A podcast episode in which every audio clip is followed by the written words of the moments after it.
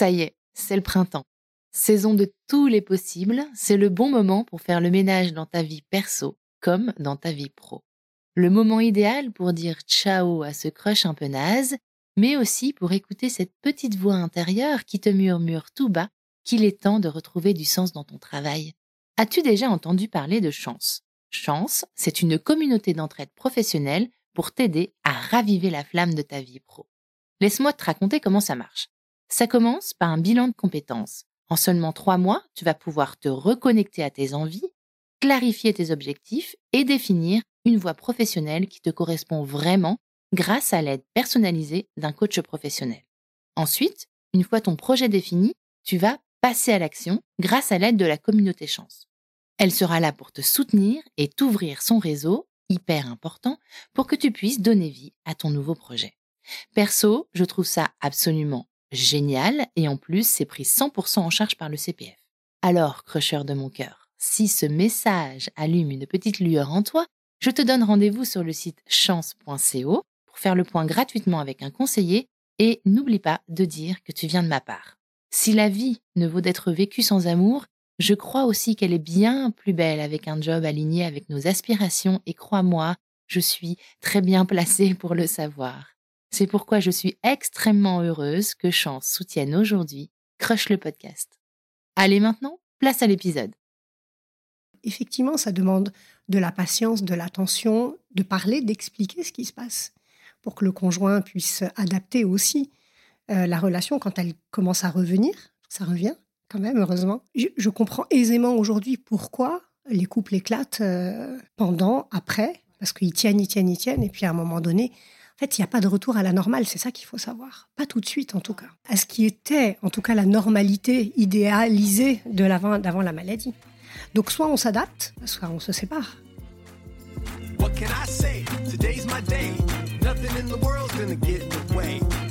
Je suis MC, la rebelle en tutu, et tu écoutes Crush, le podcast qui explore la magie des premiers jours des histoires d'amour. Tous les mardis, je fais la révolution en recevant à mon micro un ou une invitée qui me raconte à cœur ouvert la rencontre qui a un jour bouleversé sa vie. Si tu veux découvrir l'actu et les coulisses du podcast, rendez-vous sur Instagram sur le compte at crush underscore le podcast. Il y a 26 ans, à bord d'un petit avion cubain, Daphné donne sa main à Joël pour la première fois. Il est assis à côté d'elle, il va la rassurer le temps du vol. Cette étreinte sera la première d'une longue série pour Daphné et Joël, puisqu'ils ne vont plus jamais se lâcher la main.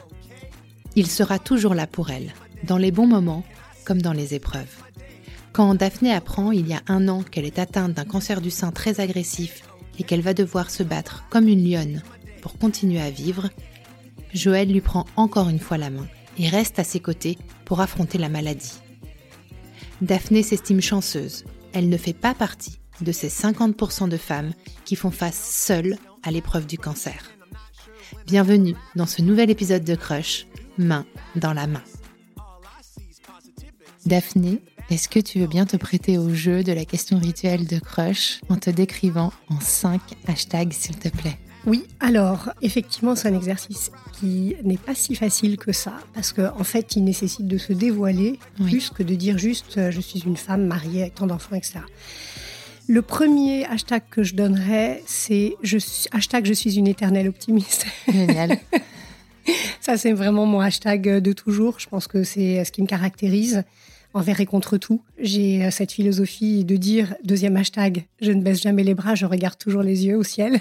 J'aime la vie ou vivre ou euh, vivre pleinement. Ça serait un de ces hashtags-là qui ressemblerait à ça.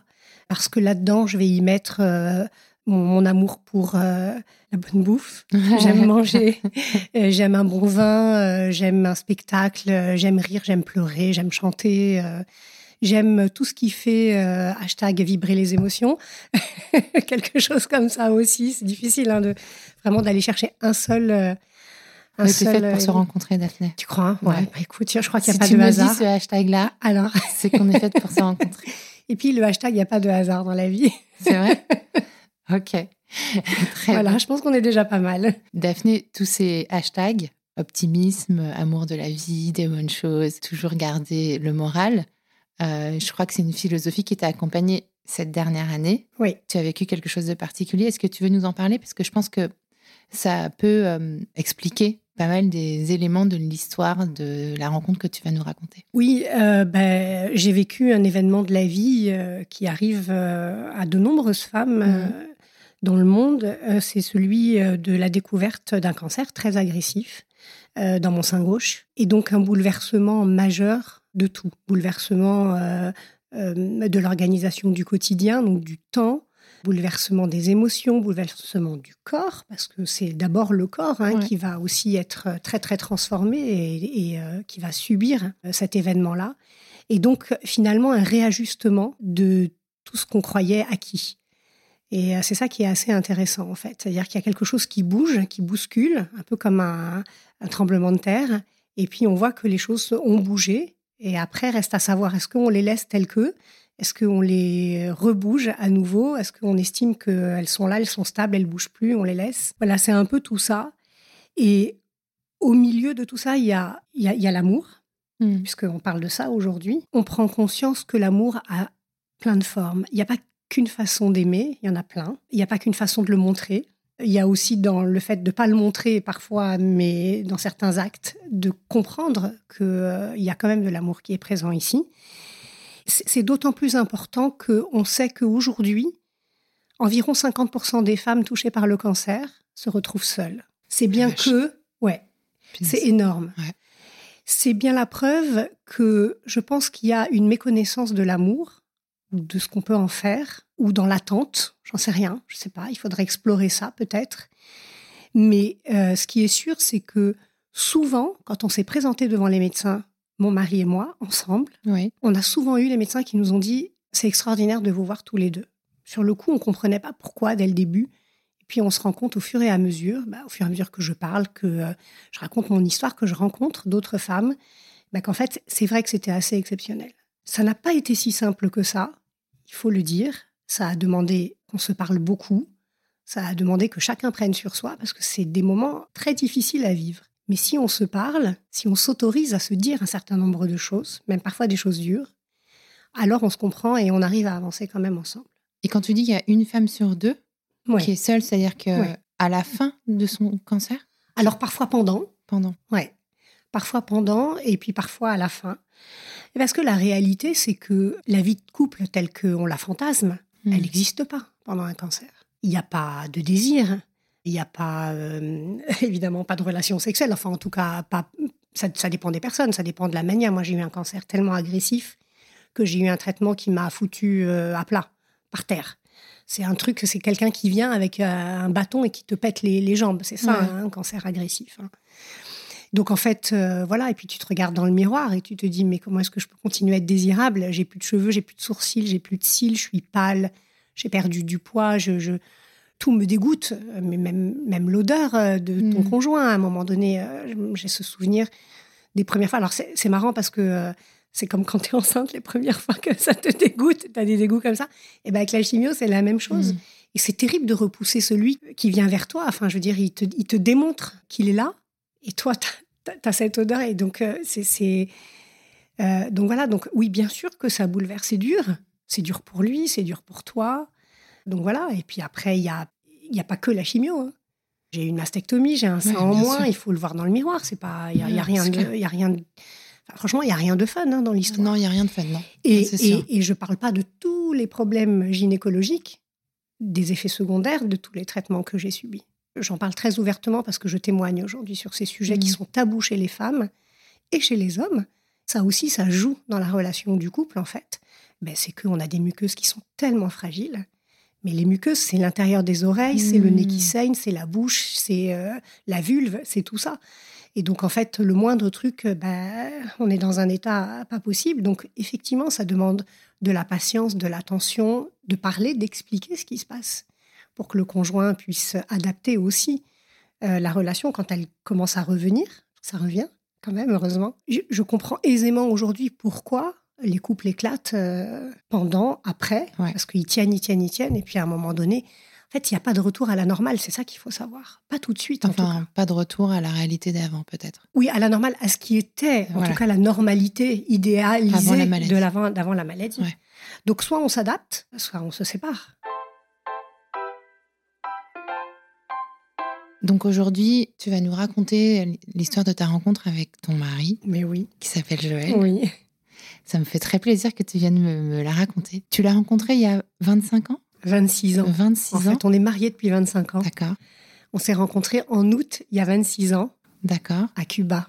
d'accord. C'est pas rien. Alors attends, avant de, avant de se Ah. transporter à Cuba, toi, il y a 26 ans, du coup, Ouais. tu avais quel âge?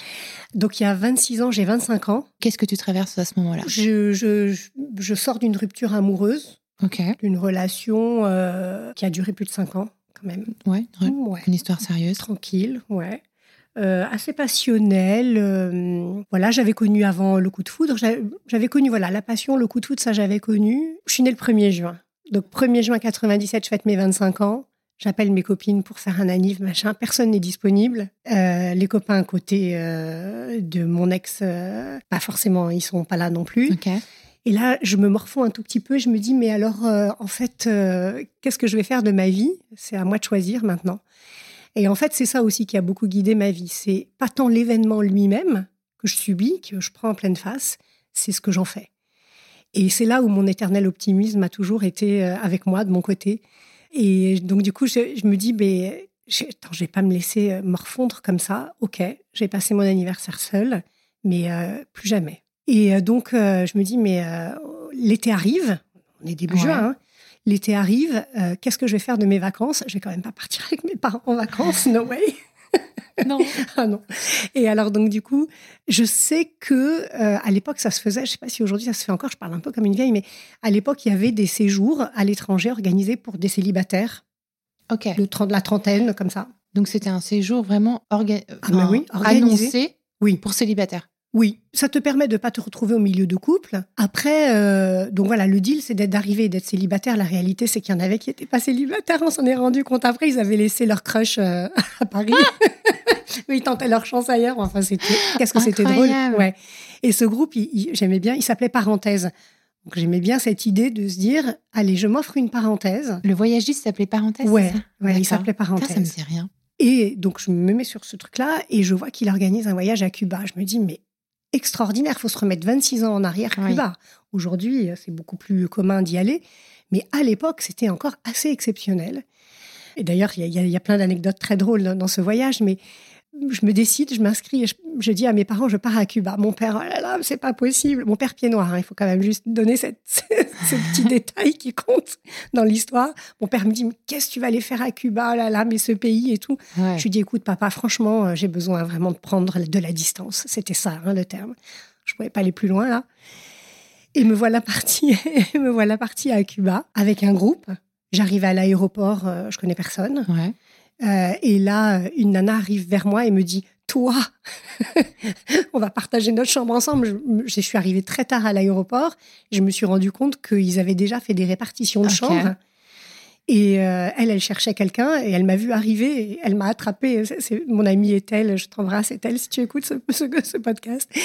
Et elle me dit toi et on s'est plus jamais quitté, on est encore amis aujourd'hui. Et elle, elle est, c'est vraiment, on a gardé beaucoup d'amis d'ailleurs de cette histoire. Et vous partez? Et on part.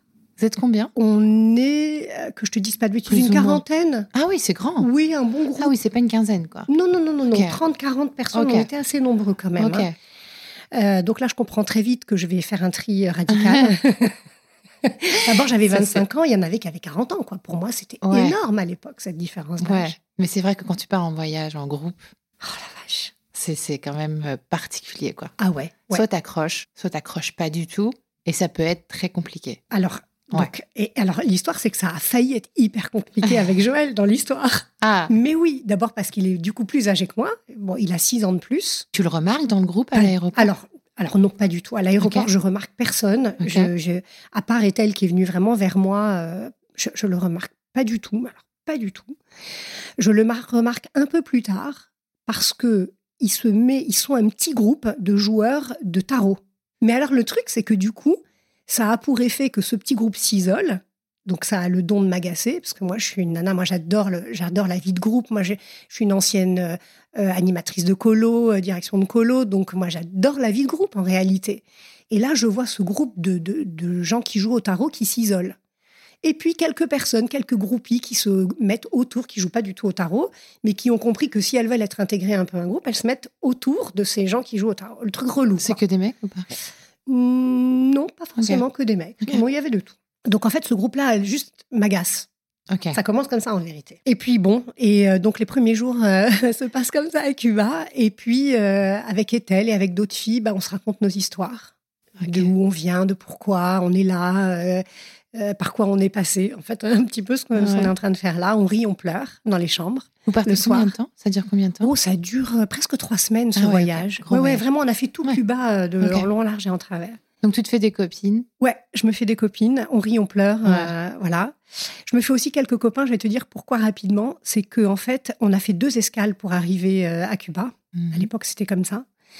Et euh, ma valise n'arrive pas à Cuba. On est la moitié du groupe. Évidemment, ça tombe sur moi.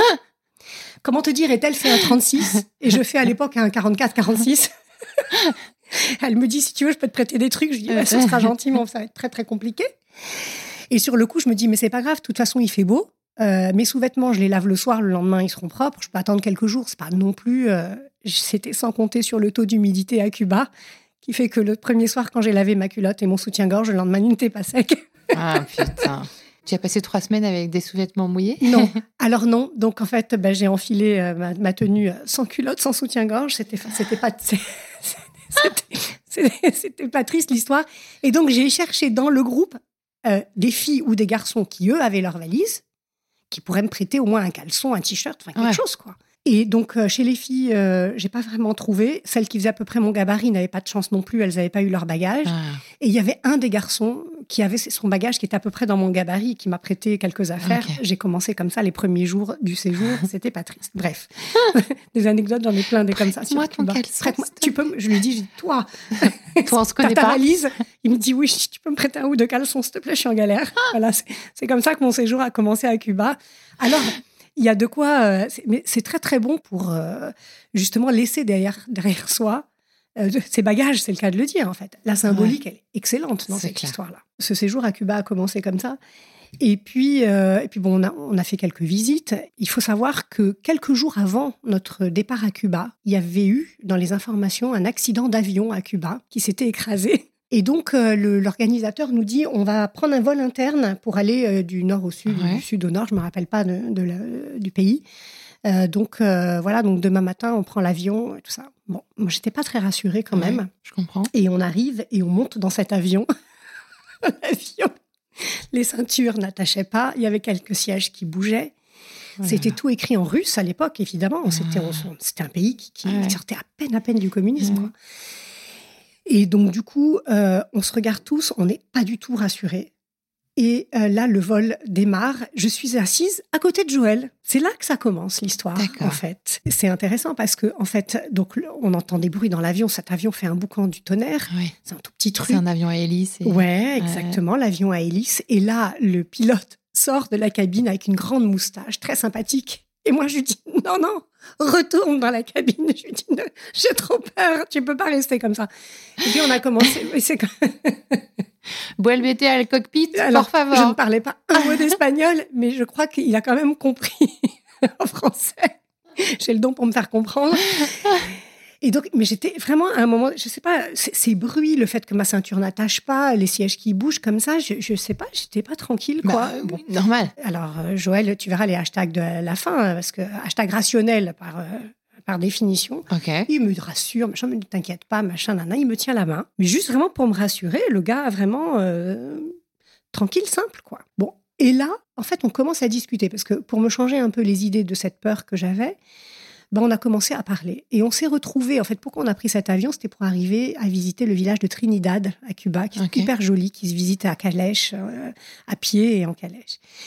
Et c'est au cours de cette visite de cette ville-là que ben, on s'est parlé, en fait. Il est sorti de ce groupe, de, de, ces cartes de tarot, et puis on a commencé à se parler, et on s'est rendu compte, vraiment, mais comme quoi la vie, le hasard, il n'y en a pas, c'est impossible, on s'est rendu compte qu'en fait, on connaissait les mêmes endroits, parfois certaines personnes, pas, par relation, avec juste six ans d'écart. Donc en fait. Parce que lui avait six ans de plus. Lui, il avait six ans de plus. Il a toujours six ans de plus. Il a toujours. Et donc du coup, avec les, ces six ans d'écart, en fait, on avait fréquenté les mêmes endroits, mais forcément, on n'avait pas pu se croiser. C'était impossible. De toute façon, il a fallu qu'on aille à Cuba pour, finalement prendre un avion pourri. et prendre cet avion pourri pour discuter et se dire, mais en fait, et pas que ça, en fait, c'est-à-dire que sa sœur s'était mariée, euh, elle avait eu un fils. Moi, mon fils, c'était mon, mon frère, pardon, s'était marié un mois avant elle et avait eu sa fille aussi à un mois d'écart. Et du coup, on avait exactement finalement la même vie avec ces six ans d'écart. Et ça s'arrête pas là, en fait, l'histoire. Donc déjà, le fait de découvrir qu'on a des points communs, euh, des attentes identiques. Je sais pas pourquoi on a parlé, mais vraiment toute la journée. Ce, jour-là, c'était, c'était une connexion immédiate. Ouais, mais une connexion juste, euh, enfin, assez naturelle. Il n'y avait pas de, il y avait pas de séduction, il n'y avait pas tout ça. D'abord, euh, j'en avais pas du tout envie. Moi, je suis arrivée mmh. là-bas, j'avais pas du tout l'intention. Euh, je savais ce que je voulais pas, euh, ça c'était sûr. Donc il y a une connexion qui s'est faite, mais on peut pas parler tout de suite de d'amour, de passion, de coup de fou, tout ça. Pas du tout, pas du tout. Juste une évidence, l'évidence que on avait encore beaucoup de choses à se dire. Je crois que je pourrais le décrire un peu comme ça, cette, ce moment-là. Et puis voilà, et puis finalement, bah, au fur et à mesure, il a lâché les jeux de tarot. Il continuait un peu quand même, dans les moments un peu de détente, etc. Mais dans les autres moments, il avait lâché ce groupe un peu et il était un peu plus avec moi.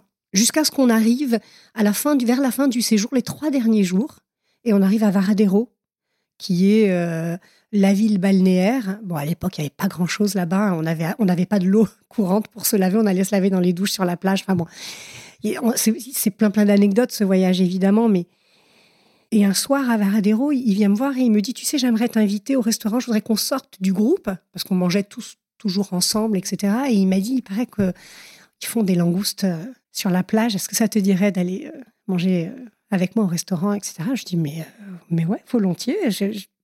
Évidemment, je dois dire que pendant les jours qui ont suivi, l'étape entre Trinidad et Varadero, on a continué à se parler, à se raconter un petit peu, très pudiquement en fait. On ne s'est pas raconté tellement de choses de notre euh, passé, de ce avec quoi on était arrivé, juste pourquoi on était là, euh, qu'on avait envie de voir autre chose. Et, euh, et donc on a fait ce, restaurant. J'ai mangé la première et la dernière langouste flambée. yes, au rhum, flambée au rhum. Ensuite, on est allé se balader après le restaurant. On s'est retrouvé dans un jardin, très très beau jardin, et on a tellement oublié le temps et même l'espace, il n'y avait plus de notion d'espace-temps, que euh, on s'est retrouvé enfermé dans le jardin par, le gardien. qui est venu nous chercher euh, en nous disant mais c'est fermé les gars! Et nous on était juste assis là sur un banc un peu euh, et dans votre monde dans un peu dans notre monde dans une bulle ouais, exactement. Et donc il nous a sorti de cette bulle et on s'est retrouvé du coup sur la plage à marcher continuer à marcher. On n'avait pas du tout envie de rentrer dans nos chambres. Il m'a ramené à ma chambre alors, j'ai honte, mais j'ai un doute. Je ne sais plus s'il m'a embrassé sur la plage ou s'il m'a embrassé à ce moment-là, au moment où il m'a laissé devant la porte de la chambre. Je ne me rappelle pas. Je crois que c'était sur la plage quand même. Euh, Jojo, si tu m'entends, tu reviennes me dire. Et euh, on lui demandera son On lui demandera. Il pourra nous faire un petit vocal si lui ah, s'en rappelle. Peut-être, peut-être, oui, il s'en rappelle, j'en suis certaine. Et il me dit à ce moment-là, je viens de chercher demain matin, je voudrais qu'on voit le lever du soleil ensemble, avant qu'on reparte. C'est rare de voir un lever du soleil. Ouais. On n'en voit pas beaucoup. Et donc, je lui dis, mais à quelle heure? Il me dit, bah, en 5 heures. Ah et donc, il était déjà très, très tard. Oui. Je crois qu'on a dormi 3 heures. Oui. Enfin, dormi. Parce que quand je suis rentrée, évidemment, Ethel m'attendait. Alors, Alors c'était comment on raconte Donc, euh, je crois qu'on a passé les 3 heures qui, euh, à débriefer. à débriefer. Et euh, à 5 heures, j'ai entendu toquer tout doucement à la porte. Et j'ai entrebâillé la porte et je revois ses yeux bleus euh, dans l'entrebâillement de la porte et il m'a dit T'es prête? Et je lui ai dit Ouais. Et on est allé sur la plage, on s'est juste assis et on a attendu de voir le lever du soleil. Et à partir de ce jour-là, on s'est plus jamais quitté, mais jamais. C'est-à-dire que euh, il fallait qu'on se voit au moins à un moment donné dans la journée. Donc après le travail, même quand on est donc parce que du coup après on est rentré à Paris et, euh, et on s'est vu tous les jours. Vous vous dites des choses à ce moment-là? Vous vous dites, euh, c'est parti, c'est officiel, ou tout se fait naturellement comme rien. discussion au départ Rien, on se dit rien.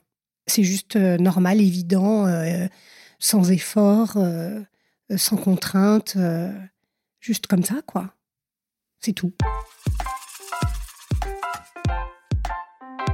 Vous rentrez à Paris On rentre à Paris. Ça va très très vite. Quatre mois après, il me demande en mariage au mois de décembre. Vous habitez ensemble à ce moment-là?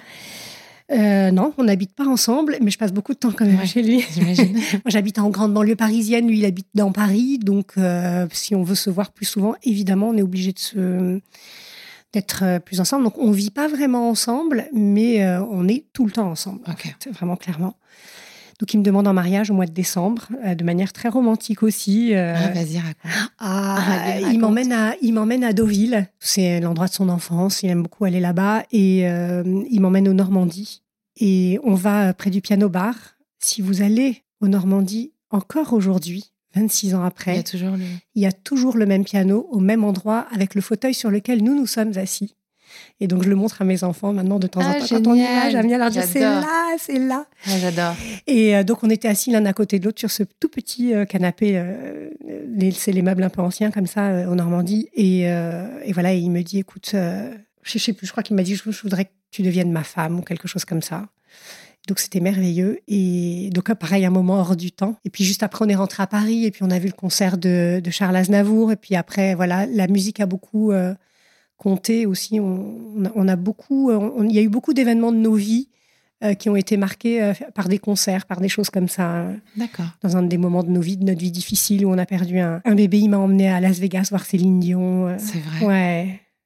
Il a fait des choses comme ça. Il, il est, euh, il peut être euh, à la fois prévisible, parce qu'il est très rationnel, très rigoureux, très machin, et à la fois euh, imprévisible pour ce genre de choses. D'accord. Ouais. Et aujourd'hui, 25 ans plus tard, Alors 25 ans plus tard, eh ben, il est là, je suis là, on est là ensemble.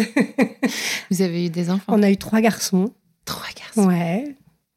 Qui ont quel âge maintenant? Qui ont du coup 24, Oui. 22. Ah oui, ça allait très vite. quand Oui, même. ça a été très vite. Et, euh, et 13 pour le petit dernier. Ah. Ça a été un tout petit peu plus compliqué. On a eu, il y a eu quelques, quelques événements aussi entre euh, le deuxième et, et le troisième. Et cette évidence, elle nous a porté euh, jusqu'à aujourd'hui, avec les hauts et des bas des couples, attention. hein, Il n'y a, rien de- y a rien de miraculeux, y a rien, on n'est pas dans un film, hein, c'est c'est la vraie vie. Et malgré les événements de la vie, on est toujours là, euh, ensemble. Et euh, je pense que c'est ça réellement que j'aime retenir, c'est de se dire que on est sorti de tous les clichés dès le départ. Pas de coup de foudre, pas de truc extraordinaire, juste l'évidence. Hmm. Et cette évidence qui nous a porté jusqu'à aujourd'hui et qui nous a permis de surmonter ensemble Les épreuves de euh, la vie. les épreuves de la vie, qui nous ont pas épargnés pour le coup. Non, qui vous ont pas épargné. Et dans, dans cette dernière année où toi, tu as traversé ton cancer, Oui, tu me disais que pour toi, c'était quelque chose de particulier d'avoir réussi à surmonter cette épreuve avec lui. oui. Alors on était ensemble au diagnostic, on était euh, ensemble pour la première chimio. Pas la suite, de toute façon ça ça n'a pas d'intérêt d'être tout le temps accompagné. Enfin en tout cas moi je- j'en trouvais pas l'intérêt, mais en tout cas pour la première il était là. Oui, on a surmonté euh, cette année difficile. On s'est aussi beaucoup parlé, on s'est dit Mhm. des choses pas forcément faciles parce que l'amour change et nous avec et nous aussi on change. Il change, l'amour change parce que nous on change aussi finalement et que c'est une question d'adaptation. Et il y a eu un moment où je, je me souviens lui avoir dit, mais euh, je sais que tu m'aimes, je sais que tu as peur pour moi, parce que c'est ça aussi, c'est-à-dire que en fait la peur vient couvrir et cacher plein plein de choses. En fait, elle, elle, elle prend le dessus sur, euh, Mhm. sur trop de choses et il faut pas la laisser prendre le dessus parce qu'en fait, elle est pas, elle, elle donne pas du tout de bons conseils, la peur. Pas du tout. Et cette peur faisait que euh, il préférait se tenir à l'écart d'un certain nombre de choses. C'est ça le danger, c'est de se tenir à l'écart au moment où justement personne qui vit ça en a le, a le plus besoin, même parfois dans le silence, sans avoir besoin de rien se dire, mais juste être là. Et ça, tu lui as dit? Oui, et vous avez réussi à être ensemble? oui, ouais, ouais. Oui. Pour moi, j'imagine que c'est effectivement euh, garder le canal de communication qui doit être un véritable enjeu. C'est déjà difficile au quotidien dans une vie sans plus d'épreuves que celle du quotidien, mais face à une telle, euh, un tel tsunami, j'imagine que le plus dur, c'est ça. C'est ce que tu disais tout à l'heure. En fait, il y a tellement de nuances, de subtilité, toi, dans tes réflexions, dans les projections que tu dois faire des siennes. Et la communication, c'est pas forcément que de parler, c'est Oui. simplement garder le lien.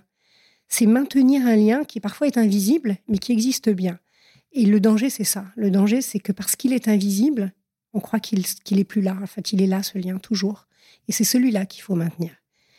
Et c'est aussi s'autoriser le fait de, de ne pas être là. C'est-à-dire, si j'ai si trop peur, je, lui ai dit ça. Je lui ai dit si, si, si tu te sens pas capable d'être là à côté, c'est pas grave. Mais juste dis-le, ne me laisse pas dans l'attente que tu pourrais potentiellement être là. C'est ce qui s'est passé pour la première chimio, en fait. Si je devais rentrer dans les détails, mm. ce serait ça.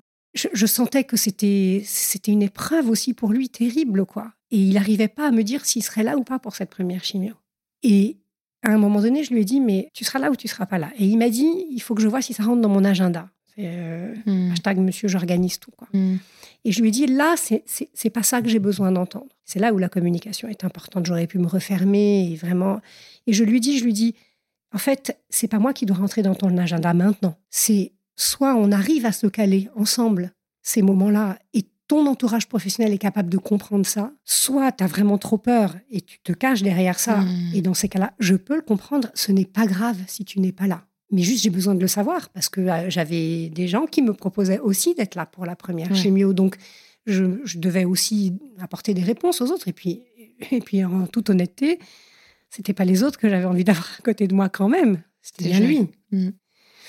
Donc, euh, même si j'aurais complètement compris que qu'il soit pas là. Hein. Donc, cette première discussion, je pense qu'elle a été essentielle et elle a permis après bah, de pouvoir euh, dédramatiser. on a aussi pleuré ensemble, on a eu peur ensemble. Enfin, je veux dire, ça, on l'a vécu aussi ensemble. Mais ça, c'était important aussi de lui montrer que moi-même, je ne le mettais pas à l'écart de ce que je vivais. C'est ça aussi qui arrive parfois. C'est-à-dire quand on vit quelque chose de très dur, on a peut-être par protection ou par on a envie de mettre les gens à l'écart aussi de ça, ou peut-être parce qu'on pourrait croire qu'ils pourraient pas comprendre, ils comprennent mmh. très bien.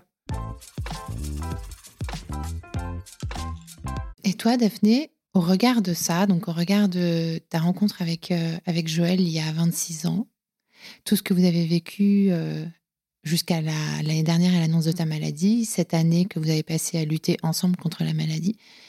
Est-ce que tu donnes un sens particulier à ta rencontre avec, euh, avec Joël Comment bah tu interprètes cette rencontre finalement? Tu disais, il n'y a pas de hasard, par exemple, tout à l'heure. Non, il n'y a pas de hasard. C'est difficile de chercher à rationaliser quelque chose qui ne l'est pas.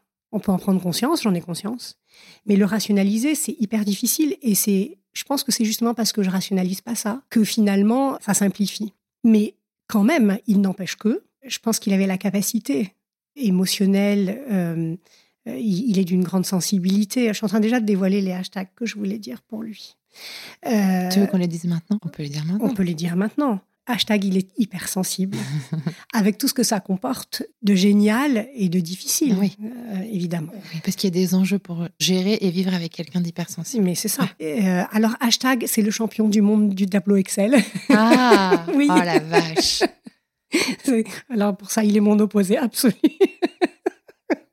Il met des chiffres dans le tableau Excel. Mais il adore ça, c'est toute sa vie. C'est son métier aussi. Mais sa façon à lui de se cadrer et de se euh, raisonner, enfin de se euh, je cherche le mot, mais euh, enfin, tu, tu, vois ce que je veux dire. ça, le, ça, le, rassure. C'était le terme que je cherchais. ça le rassure. Donc voilà, hashtag, c'est un mari formidable, quoi.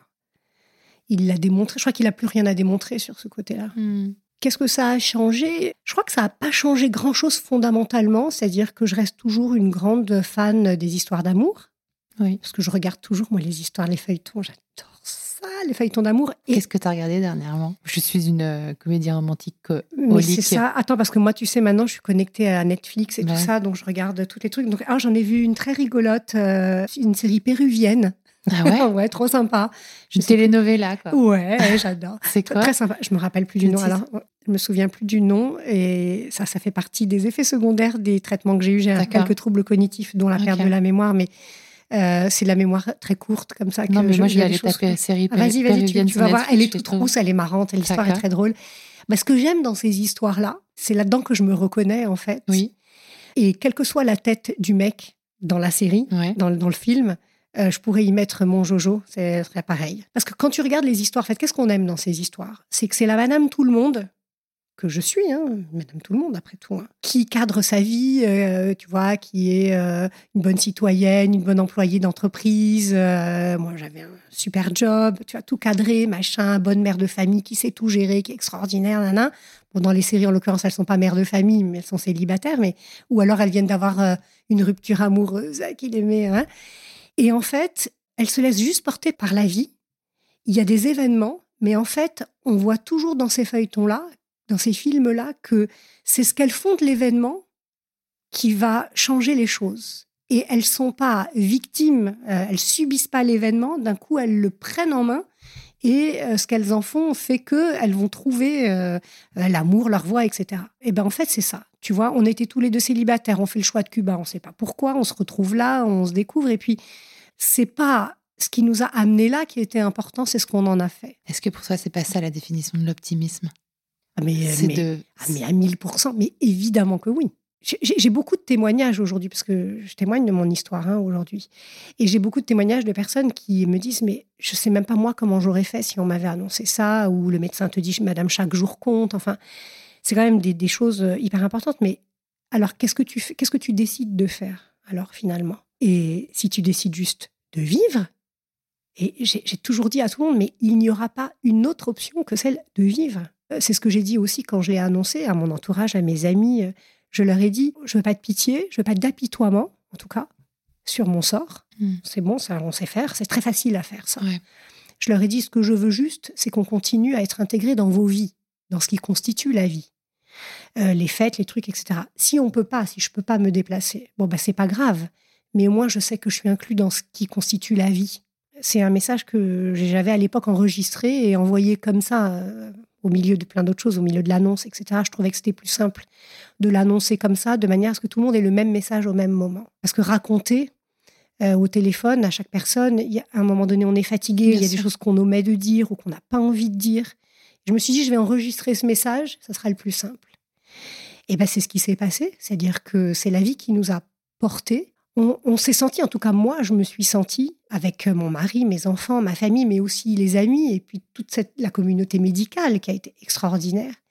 J'avais cette sensation que chacun constituait un maillon et que tout ça représentait comme un filet, un filet qui était en dessous moi et que si jamais je risquais de tomber, eh ben j'avais j'avais ce filet qui pouvait me retenir, j'avais pas peur de tomber. Donc puisque j'avais pas peur de tomber, eh ben il fallait juste que j'avance. Et dans cet optimisme-là, ben, j'ai embarqué avec moi euh, mon mari, mes enfants. Et ton entourage. Et mon entourage. Alors, Alors Daphné est en train de me montrer un tatouage qu'elle a à l'intérieur du poignet gauche. Quel est ce symbole? Ça, c'est c'est ce qu'on appelle un chai. Hmm. C'est la vie en hébreu. D'accord. Ça veut dire la vie. Et j'ai souhaité le positionner ici, sur l'intérieur de mon poignet, parce que quand tu poses ici les doigts, comme ça, ou comme ça, l'index ou le majeur, tu, bah, sens, le pouls tu sens la vie. C'est quelque chose que j'ai fait un peu, euh, un peu sur un coup de tête cet été, je, dois dire, mais j'avais très envie. Je, me suis dit, mais comment est-ce que je peux garder euh, à tout jamais cette, euh, cet optimisme, cette rage de vivre? Et comment est-ce que je peux même la symboliser sans avoir à en parler forcément, mais quelqu'un qui a juste, qui jette un œil et qui voit juste ce tout petit tatouage, il n'est pas très grand. Hein. Mmh. Je me dis que ça, ça peut aller appuyer dans l'inconscient des gens qui vont voir ça juste la même volonté de vivre et d'avancer. Voilà, je, suis beaucoup dans, j'aime beaucoup tout ce qui est symbolique. Euh, j'aime beaucoup les symboles. J'aime, tout ce que la vie apporte de symbolique euh, pour peu qu'on on ait envie de, de les voir. Donc, euh, donc voilà, c'est celui-là qui m'accompagne désormais. C'est aussi de l'amour. C'est-à-dire que moi, c'est ça que j'aime dans ce terme d'amour, c'est que en fait, il n'y a pas que l'amour amoureux. Il y a l'amour amitié, il y a l'amour. Euh, ça, pourrait sembler un peu un perché comme ça de se dire ah aimons-nous euh, l'amour etc. Mais en fait c'est la réalité. Si j'aime l'autre, je le comprends dans tout ce qu'il est. Euh, et si même il va me comprendre tel que je suis, il n'y a pas que l'amour qui, amène à la relation sexuelle. Il y a pas, c'est pas ça, c'est pas l'amour désir. Je crois qu'il y a, je, pense qu'il y a aussi une confusion entre l'amour et le désir aujourd'hui. Alors que l'amour, c'est vraiment, c'est puissant, c'est large, c'est grand, c'est immense. C'est il y a l'amour de soi, il y a qui, aussi est tellement important. Euh, je parle pas d'estime de soi, c'est vraiment l'amour de soi. Parce que je pense que pour aimer les autres, il faut d'abord aussi euh, euh, s'aimer soi-même, s'accepter tel qu'on est avec ses défauts. Et, tu sais, il y a un truc qui est assez étonnant, c'est que quand on sort de chimio et qu'on n'a plus de cheveux, plus de cils, plus de sourcils, c'est comme si tu, vivais un reboot complet. Tu, redémarres à zéro, en fait, parce que déjà, dans le miroir, tu te reconnais pas. Et tu te revois. C'est pour ça que j'aime bien ce terme de renaître à la vie, parce que tu te découvres alors tu te vois démuni de tout, en fait, euh, vraiment nu, pour le coup, c'est vraiment ça, il n'y a même pas un poil nulle part. Et d'un coup, quand ça revient, quand les traitements s'arrêtent, ben, tout revient progressivement. Les sourcils, les cils, les cheveux. Et Comme en un arbre au printemps. Mais oui. Et en fait, c'est comme si tu te redécouvrais toi-même, tu redécouvres. Et en fait, tu es obligé de porter un regard sur toi qui est autrement et probablement plus indulgent finalement. C'est assez étonnant de parler comme ça d'une période, mais ça a ça comme effet, euh, la chimio, c'est de te, te, défaire de finalement tout ton passé, eh ben, tous tes bagages, on en parlait euh, tout à mmh. l'heure avec Cuba, mais en réalité, euh, ça a aussi ça comme effet. Je ne souhaite à personne. Enfin, ce serait tellement bien qu'on n'ait pas à vivre ça mmh.